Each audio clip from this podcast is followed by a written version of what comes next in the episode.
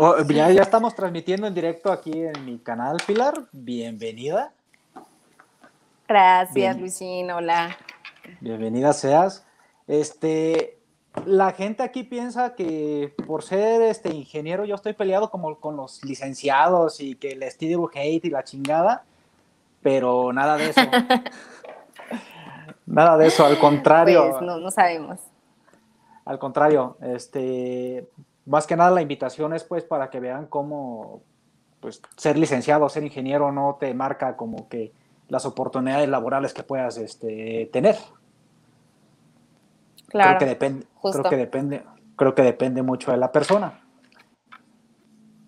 Entonces, ahí me llama la atención tú que eres mi compañera de trabajo en la actualidad, creo que tienes este, ya cierta experiencia laboral.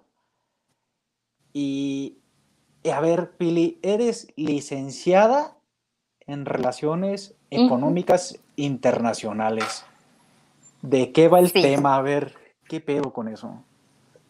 ¿De qué va el tema? Bueno, pues te cuento, Luisín, como bien dices, este, pues sí es una carrera que igual y eh, se relaciona mucho con comercio internacional o negocios, pero mi carrera como tal se llama Relaciones Económicas Internacionales y lo padre es que engloba muchísimas, bueno, no muchísimas, sino es como una carrera multifacética donde puedes enfocarte tanto en comercio internacional, en logística, mercadotecnia o finanzas, derivado que llevas como pues materias que se van como llevando una con otra. Eh, yo estudié en Toluca, en la del Estado de México, entonces, bueno, creo que nada más en esa universidad está como tal con ese nombre. Obviamente hay carreras complementarias, pero bueno, como dices al final, pues ya la experiencia, todo el campo profesional te va llevando como por una línea. Eso fue lo que estudié. justamente yo estoy en el campo profesional, más en el tema logística y comercio. Y bueno, pues actualmente estamos en la parte de atención al cliente, ¿no? Que es lo que hacemos día a día hoy en día. Claro, somos aguantadores hoy en día de, del face to face con el cliente. Entonces, ¿estudiaste en la Universidad del Estado de México? En la? Universidad Autónoma del Estado de México, en la UAM, UAMX. en Ok, de Economía. Muy bien, excelente, Pili. ¿Y cuántos años dura tu carrera? ¿Qué pedo? Bueno, mi carrera duró cinco años, este, era por semestres, entonces, este, pues estuve cinco años en la carrera, yo entro más o menos en 2010 y salgo en 2015, ya hace unos años. Y este, pues la verdad que mi primer empleo fue justamente en un forwarder logístico, en donde veíamos todo lo que es logística con un cliente con P&G y movíamos carga, o sea, los contenedores que llegan a los puertos y para hacer toda la distribución a los, a los CEDIS, a los centros pues, de distribución del cliente, que en este caso era P&G, el cliente Ajá. con el que yo trabajé por primera vez en mi primer empleo, entonces pues, todo muy interesante, muy enriquecedora la verdad la experiencia, estuve un año ahí. Wow, qué bueno. ¿Esto fue ahí en Puerto Interior, en Toluca? ¿En, en dónde fue? No, esto fue en Santa Fe, en un corporativo que se llama Livingston International. Lo pueden googlear. Yo no lo conocía hasta que entré a trabajar ahí, la verdad no es muy sonado, pero es un forwarder logístico que es un 4PL, un 4PL, eh, lo que quiere decir que este tipo de empresas se dedican a brindar servicios logísticos a varios clientes, pues liberar mercancía de aduana, este, checar todo el tema de los aranceles, ver si hay algún tratado para que puedas tú como, pues, mm, reducir este tema de los aranceles. Entonces, como ciertos acuerdos, ¿no? Entonces, todo este tema de los agentes aduanales y meter la mercancía, pues es como lo que, lo que hacen este forwarder logístico. O es como un complemento para traer tu producto hasta en donde lo vas a hacer en la cadena pues, de producción y sacarlo a la venta. Más o menos es como el proceso explicado muy general. Ajá, te tocó ver toda esa parte de la cadena de suministro y todo ese pinche pedo. Como suministrar, exacto, o sea, como llevar la materia prima Ajá. para empezar la producción. Justo la parte interesante es que si tienes tú alguna demora en entregar el producto, pues se atrasa la cadena de producción. Entonces, pues es toda, es como todo un proceso que va como como relojito, entonces tienes que cumplir los tiempos que traes de entrega para que el cliente entre a producción este, pues en tiempo y después pueda salir el producto y la campaña de publicidad, si ya la trae para tal fecha, tú ya tengas el producto y no tengas el stock. O sea, sí es como todo un mundo y muchas áreas intervienen para llevar el producto final al consumidor. No mames, se escucha muy, muy interesante.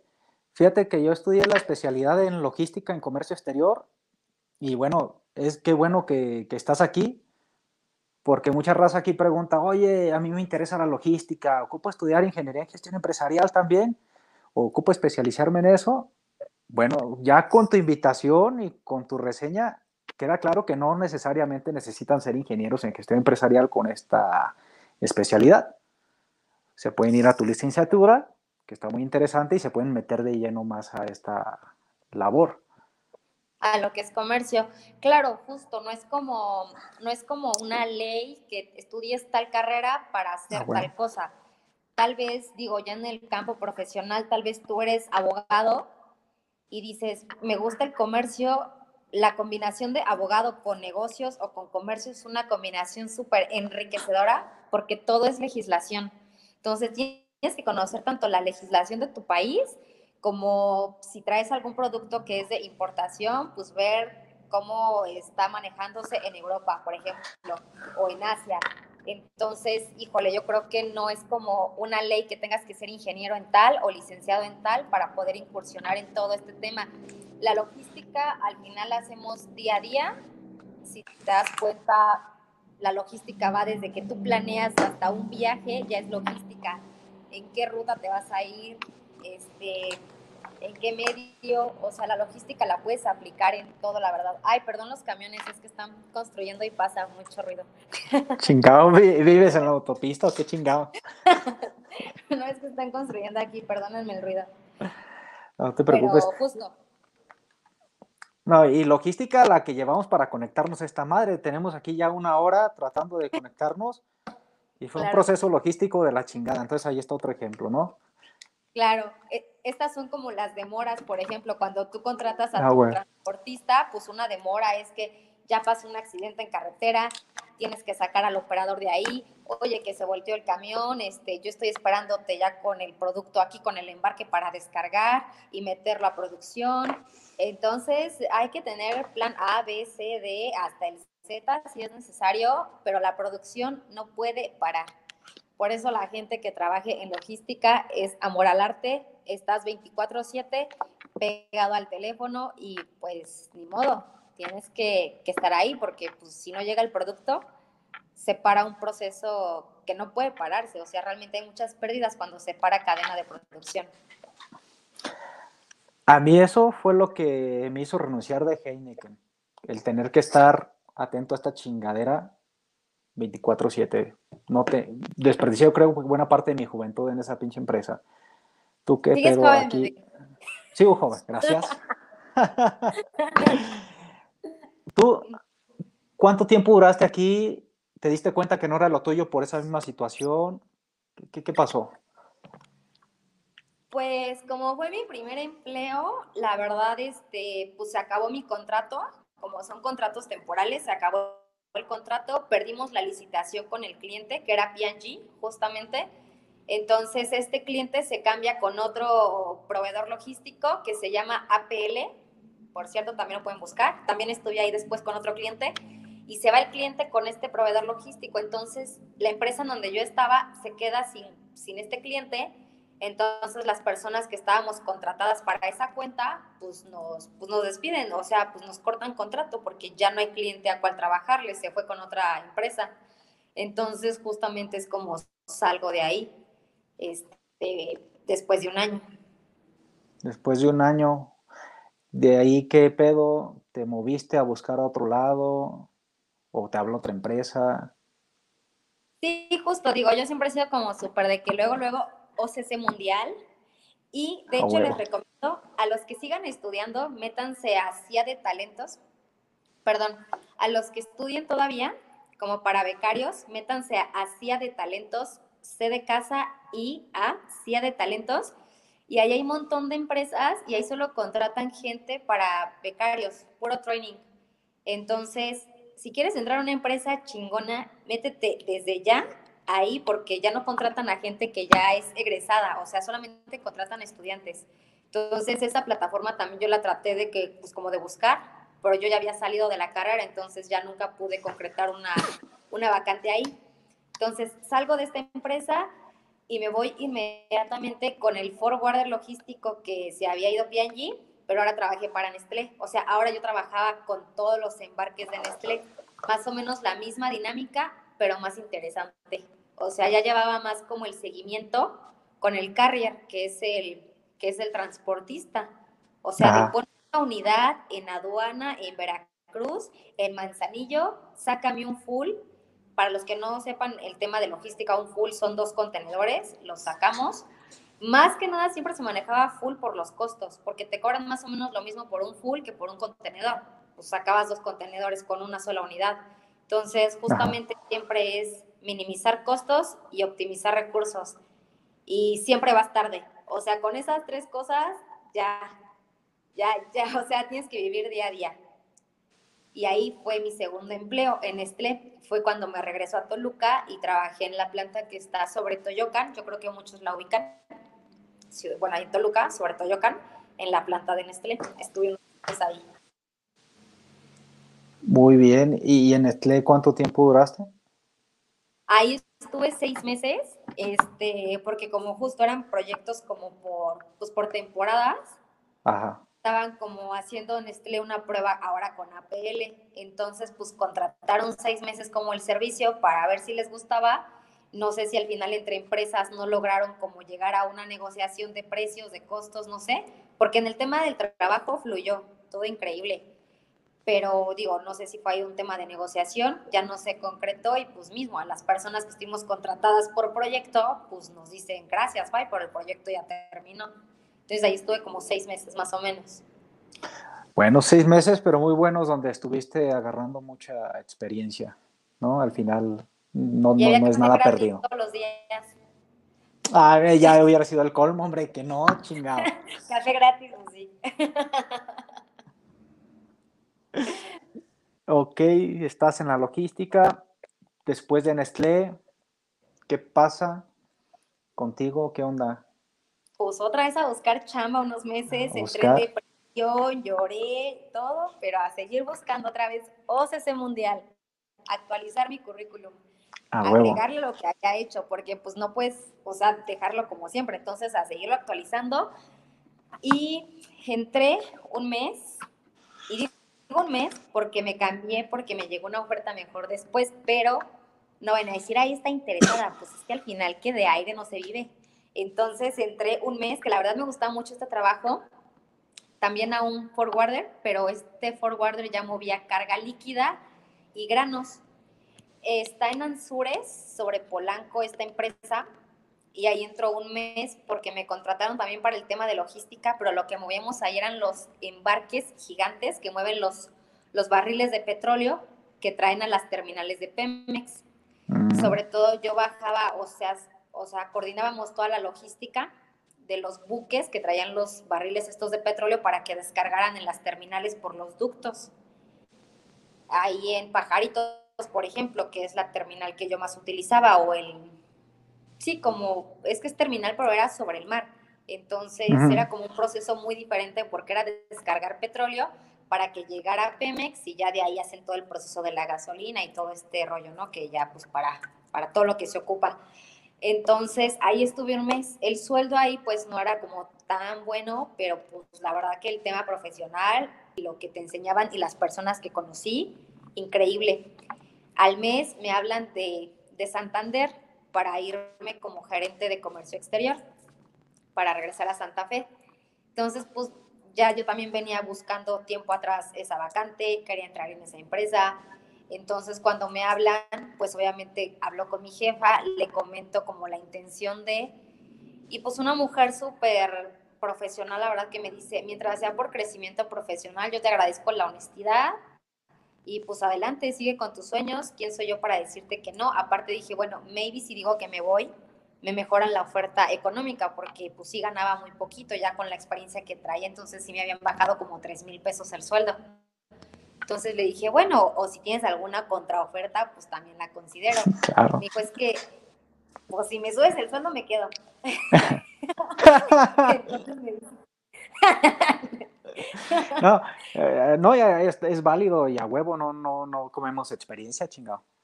Pues sí, o sea, también pues ya yo, yo ya para ese entonces traía como dos años de experiencia laboral, ¿no? Digo, con mis inestabilidades de que el año, de que los seis meses. Pero me dice, no tenemos, o sea, realmente la empresa ahorita no está como capitalmente en ese momento para subirte el sueldo. La verdad, no puedo igualarte la oferta ni mucho menos superarla. Entonces, pues ya, terminamos por lo sano, me dijo que las puertas estaban abiertas cuando quisiera volver, pero que pues no me iba a frenar en mis sueños y pues ya me voy eventualmente a Santander. Lo único que no consideré como siempre son los contratos temporales, lo mismo, tema temporal, y pues otra vez se terminó el contrato y a los seis meses, este, fue justo cuando cambió el gobierno que iba a quedar obrador, fue en esa época. Entonces había mucha incertidumbre, mucha inestabilidad y entramos como una oleada de pues sí, como de gente nueva a Santander en varias áreas del corporativo. Y bueno, pues al final ya este, a muchos no nos renovaron el mismo tema y pues ahora M aquí en Telmex. Después de toda esa trayectoria. Tienes muy buena trayectoria, muy, muy respetable. Eh, es válido que te cambies de un trabajo a otro buscando, pues obviamente más lana. Eh, aquí muchos chavos me preguntan, oye, ¿y cuánto gana un recién egresado y la chingada? Yo siempre digo de entrada, y no sé si lo compartas, que de entrada no estás como para ponerte exigente cuando eres egresado, ¿no? Porque no tienes experiencia, no tienes nada que te respalde. Pues bueno, ya lo que caiga es bueno, el chiste es ir ganando experiencia. Ya conforme va. Pues, pues sí. Yo creo que ya conforme va pasando el tiempo, ya te puedes poner tus moños, así como tú, ¿no? Que ya te sentías ahora sí con la libertad de poder pedir pues algo más, ¿no? Pues es que depende, o sea, o sea, depende, por ejemplo, mucho de también el sector en el que vas a meterte, ¿no? Por ejemplo, el tema de logística es muy sacrificado y muy mal pagado. O sea, mi primer empleo fueron 5 mil menos impuestos. Hijo o sea, de, que me llevaban, no sé, dos mil. Pero en el apoyo de mis papás, bueno, de mi mamá, entonces, estoy por experiencia. Hubo otro empleo que una amiga entró que de entrada le pagaban como casi los 10 mil pesos, que para ser un egresado es wow, 10 mil pesos, pues está, está bien no está nada despreciable. Pero yo sí empecé con 5 mil pesos en logística, full time, 24/7, este, menos impuestos todavía. Yo en ese momento que iba a pensar que eran los impuestos y yo a mí nada, entonces yo decía, pero ¿por qué me llegan menos? O sea, si son 5 mil, ¿por qué me están llegando menos? O sea, me están robando. entonces, pues, bueno, ya después te vas subiendo, te suben mil pesillos más, ya te vas, o sea, ya te van, pero pues sí tiene mucho que ver también el sector, porque hay sectores que no son tan demandantes y son muy bien pagados. No sé, te puedo decir, un nutriólogo pone su tarifa, un dermatólogo, mm, no sé exactamente, pero lo que es lo que es muy pagado, sacrificado.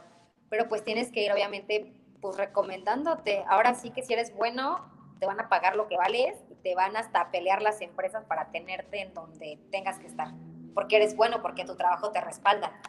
Pero justo sin experiencia y con la competencia que hay hoy en día, pues sí está complicado que te posiciones con un suelo alto. O sea, está, está complicado, es México.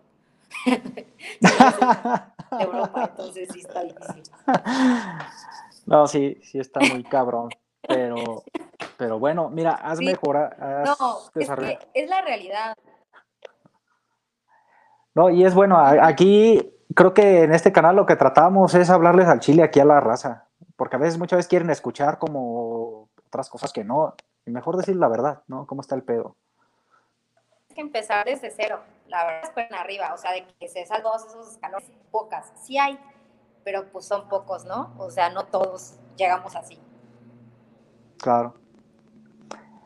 Y después, entonces, antes que nada, antes de pasar a la siguiente cuestión o la siguiente pregunta, buscabas mucho tu trabajo en Santander, dices, ¿no? Que era algo a lo que tú siempre le estabas tirando. Pues sí, yo quería entrar ahí, uh, justamente porque el corporativo se me hacía como muy, como muy interesante estar en esa parte y en el sentido.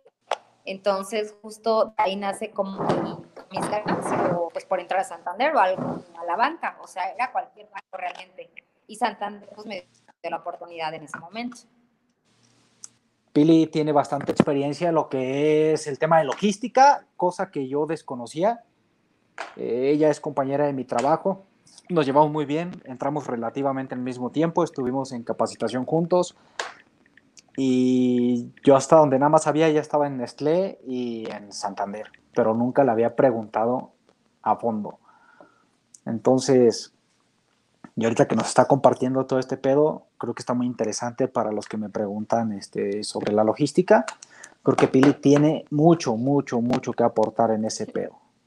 Le comentaba aquí a la gente que tú eres mi compañerita de Telmet, que somos homólogos, que entramos al mismo tiempo, que estuvimos en capacitación este, juntos y por esa razón nos llevamos muy bien. Sí, claro. Súper. Convivimos prácticamente dos semanas nada más juntos Justo, sí. Y, y, pues a ti la jefa te lanzó al ruedo primero que a mí, o sea, fue como de que Pili, ya pasaron tu mes de capacitación. Sí. Aquí están las llaves de tu tienda, rífate el pinche pellejo, ¿no? Solo aprendí a dónde ir a almorzar con nuestro coach. ¿Dónde ir a almorzar? No, pues ya bien, vamos a seguir. Este, pues das un giro comercial ahora estando en Telemets. Entonces sí, la parte creo que complicada de acá no es tanto los procesos, sino que cómo llegarle a la raza. Sí, no, y creo que justamente la parte también de que pues tenemos jefes, ¿no? Pues con mentalidades como muy arcaicas, como muy viejas, como que se rehusan al cambio, se resisten como a hacerlo rápido, eficiente, así bien. Entonces creo que también ese para mí fue un shock, o sea, como, es que ¿por qué? Es que si podemos hacerlo así y llegar en cinco minutos, tú quieres irte por acá y hacerlo en una hora. O sea, es que no, es que no es lógico para mí. Entonces, pues justamente son temas en los que se van a enfrentar en esta y en la empresa en que estén, porque al final ya traen procesos, ¿no? Que igual y no son funcionales, pero si más arriba te dicen, lo haces así, pues lo tienes que hacer así, porque si no, pues no va a funcionar la relación obrero-patronal, entonces, pues no, por decirlo muy, muy sindicalmente, pero pues no, Ajá. pues, Sí, lamentablemente tienen mucho este pedo de la hora nalga. O sea, creo que hay cosas que, que, que, eh, llegamos a las 8 de la mañana y a lo mejor a las 12 del día terminarlas, pero es mal visto, chingado. Sí, justo. Entonces, creo que ahora que nosotros lleguemos allá, que pasen los años y esta gente vaya de salida, creo que debemos hacer ese, ese cambio, creo que tenemos esa responsabilidad. Sí, no, totalmente, porque pues creo que todo es un equilibrio, ¿no? O sea, no todo es trabajo, o sea, no todo es diversión, hay que ser como equilibrados y pues tratar de que el equilibrio esté en todas las áreas de nuestra vida, ¿no? O sea, trabajamos para vivir, no vivimos para trabajar. O sea, sí, pero pues no es todo, solo trabajar, trabajar, trabajar, pues no, no somos máquinas. Sí, además creo que la mayoría de las empresas se manejan por indicadores, entonces, si esos indicadores los cumples, no importa si fue en una hora y no en las ocho que debes de estar ahí, ocho, entre comillas, eh, pues ¿cuál es el pedo? O sea, yo estoy cumpliendo los indicadores. Exacto, justamente. Ah. empresas ya ven eso, ¿no? Tus KPIs, este, tus alcances, tus metas, pero pues acá funciona así. Pero pues el punto es trabajar desde nuestra trinchera lo mejor que se pueda y pues, no sé, tratar de hacerlo lo más ameno posible, ¿no? Claro, sí, pues lo tratamos de hacer, estamos este, ameno nosotros y, ajustarlo a, pues a nuestros procesos, a nuestras formas de trabajo, ¿no? Y ya de cierta manera ahí como que nos adaptamos a lo que, a lo que nos dicen. Fíjate que yo creí que ahora con el tema de pandemia y que nos dieron herramientas para trabajar desde casa, iban a cambiar las cosas. Pero regresamos a semáforos amarillos, semáforos naranjas, bueno, amarillo verde, y valió madre, nos regresaron a, la normalidad. Entonces, güey, o sea, ya tenemos las herramientas para hacerlo diferente, más eficiente, y nos cambian el pedo otra vez a, a la prehistoria. Entonces digo, ¿en qué cabeza cabe pues este cambio o este nuevo orden social que se está dando, ¿no? ¿Dónde está esa adaptación? No, no, pues no, no, no hay.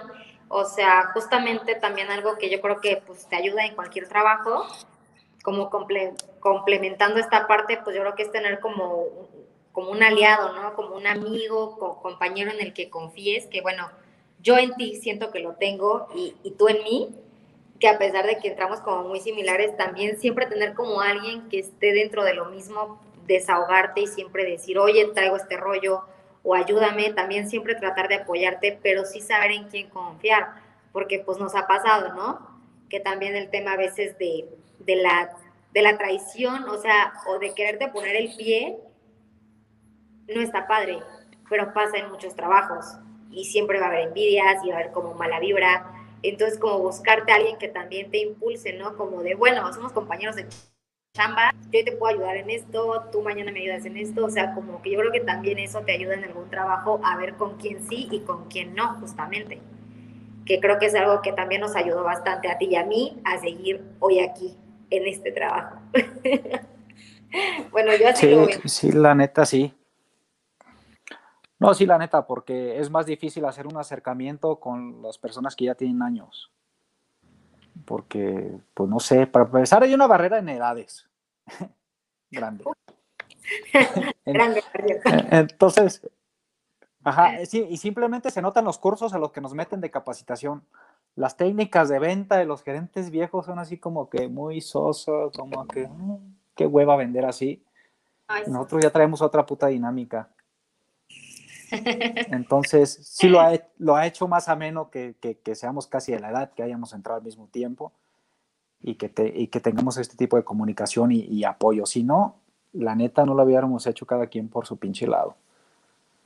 Pues no, sería más aburrido y más caótico. Sí, sí, sí, sí. No, no, tendría uno a quien contarle, oye, me pasó este pedo, ¿cómo lo arreglo? claro este rollo. Entonces, eh, pues muy importante, ¿no? Tener buena relación con algunos compañeros, digo, sí tener ahí sociedades que son las que te echan la mano al final de cuentas. Claro. No sé, ya nos escuchan bien, todo bien, alguna preguntilla que tengan ahí. No sé, es que yo no veo como los comentarios. No sé si les... ¿Tú no ves comentarios? Pues a ver, yo sí los veo, pero no han hecho, no, no han hecho tantos. Eh, los invito a ver, las personas que nos están viendo, si quieren hacer un comentario, una pregunta para Pilar, aprovechenla, no, no siempre va a estar aquí con nosotros, hay que aprovecharla. Ah, yo encantada, Pollo, cuando me invites, yo aquí estoy. Bueno, si, si, si, el público la pide, pues claro que la traemos cuantas veces sea necesario, pero ahorita es ahorita y pregunten lo que, lo que quieran, caray. Sí, no, creo, creo que está padre, ¿no? Porque luego a través de las experiencias ajenas tú puedes decir, bueno, tal vez esto me funciona, tal vez esto no, o esto me pasó a mí también, o sea, así es como, pues como una plática, ¿no? Con tus cuates cuando sales del trabajo y te vas al café y trabajan en distintos lugares y luego todos coinciden en una problemática o en una situación, ¿no? Sí, sí, sí, sí. Por eso es que quisimos invitarte, Pili, porque no hay como que escuchen también experiencias de alguien más. No, pues muchas gracias, Luisín. Digo, además tú les hablas como de varios temas o qué temas tocas tú más así como con la audiencia, no sé. Pues aquí toco distintos temas. O sea, son temas tanto laborales, tanto yo les he explicado yo cómo era estudiante, porque a veces creen que uno de estudiante fue como que, ay, el de los cienes, el de los noventas, y no, yo ya en un episodio anterior ya les dije que no, que yo y ya les platiqué que yo fui un pinche desmadre para... ¿Sabes por qué se los dije? Porque dije, estos cabrones van a pensar que yo era un ñoñazo y van a desperdiciar su juventud siendo ñoñazos. Entonces les dije, no, no, no, aprovechen, hagan desmadre, no descuiden las tareas, claro, pero equilíbrense, chingado. Pero si eres ñoño en el trabajo, a veces, el ñoño que ya mandó el reporte primero, ¿sí o no? Sí, se te da un poquito. Pero, pero es porque yo ya me quiero ir a la chingada pronto de la oficina. Bueno, eso sí, por dos, coincido, totalmente. Ajá, o sea, es por eso, no, no porque, ¿tú crees que va a querer estar a estas horas en putiza mandando correos? No, tampoco. A ver, están empezando a llegar este, preguntas, Pili. Ok. Ahí te va. ¿Qué recomiendan si, apenas realizaré mis prácticas profesionales? A ver, ¿tú qué le recomiendas a esta persona que, va a empezar con sus prácticas?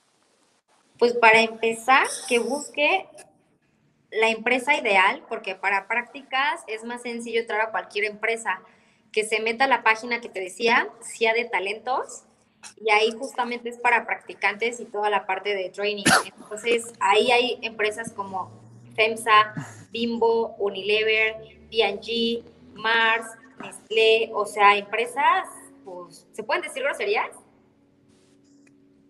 Se puede decir de todo aquí, aquí te puedes decir chingaderas, la raza no se agüita. Empresas chingonas, ¿no? O sea, empresas grandes, así que digas, güey, nunca voy a estar ahí.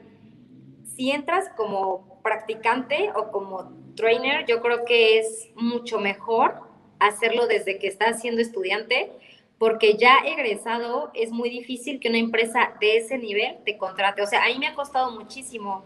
Yo sueño con entrar a Nestlé, por ejemplo, directamente, ¿no? Y me ha costado mucho, la verdad, que me hablen ya siendo yo egresada, porque pues ya piensan que eres más caro, ya tienes más experiencia y no se van a arriesgar tan fácil a contratar a una persona que te cobre, ¿qué? Un sueldo de 30 mil para arriba, que agarrar un becario de 15 mil, por ejemplo, ¿no? 20 que para ser becario está súper bien. De hecho, esta es la página, así como, a ver si la pueden ver, CIA de talentos, híjole, no sé si se ve bien. Mira, si no se alcanza a ver bien, la vamos a poner en la descripción del video. Sí, sí, sí, sí, justo. Y ahí les va a ayudar. Yo no la conocía. No, está buenísima. Y hay empresas grandísimas. Entonces, métete ahí y empieza de practicante, que es lo mejor, la verdad. Bosch, por ejemplo. O sea, sí, sí está muy padre. Dice Jesús Armando Pérez. Eh, veo que Pilar es lic en relaciones económicas internacionales, es correcto. ¿Creen que debería de haber una materia de negocios internacionales en la carrera de IG? Eh, lo comenté en un principio, Jesús. Esta déjame la contesto yo, Pili. claro. Eh, en la especialidad en especialidad, en mi caso, nos dieron a escoger mercadotecnia, finanzas, desarrollo de negocios y logística de comercio exterior. Yo me fui por esta última. Entonces, sí la vas a llevar, pero si tú escoges esa especialidad, si no, no vas a llevar nada de eso más que una que se llama cadena de suministro. ¿Es importante? Sí, sí es importante porque hay que conocer todas las áreas de la empresa y, mínimo, aunque sea darte una embarradita de qué, de qué va el tema. Dice Harold Hernández, ¿qué trabajos recomiendan para mejorar nuestro currículum? creo que de esto ya diste mucho material con esa página que estás recomendando. Porque te contrata por empresa pesada. ¿Le puedes repetir? CIA de talentos.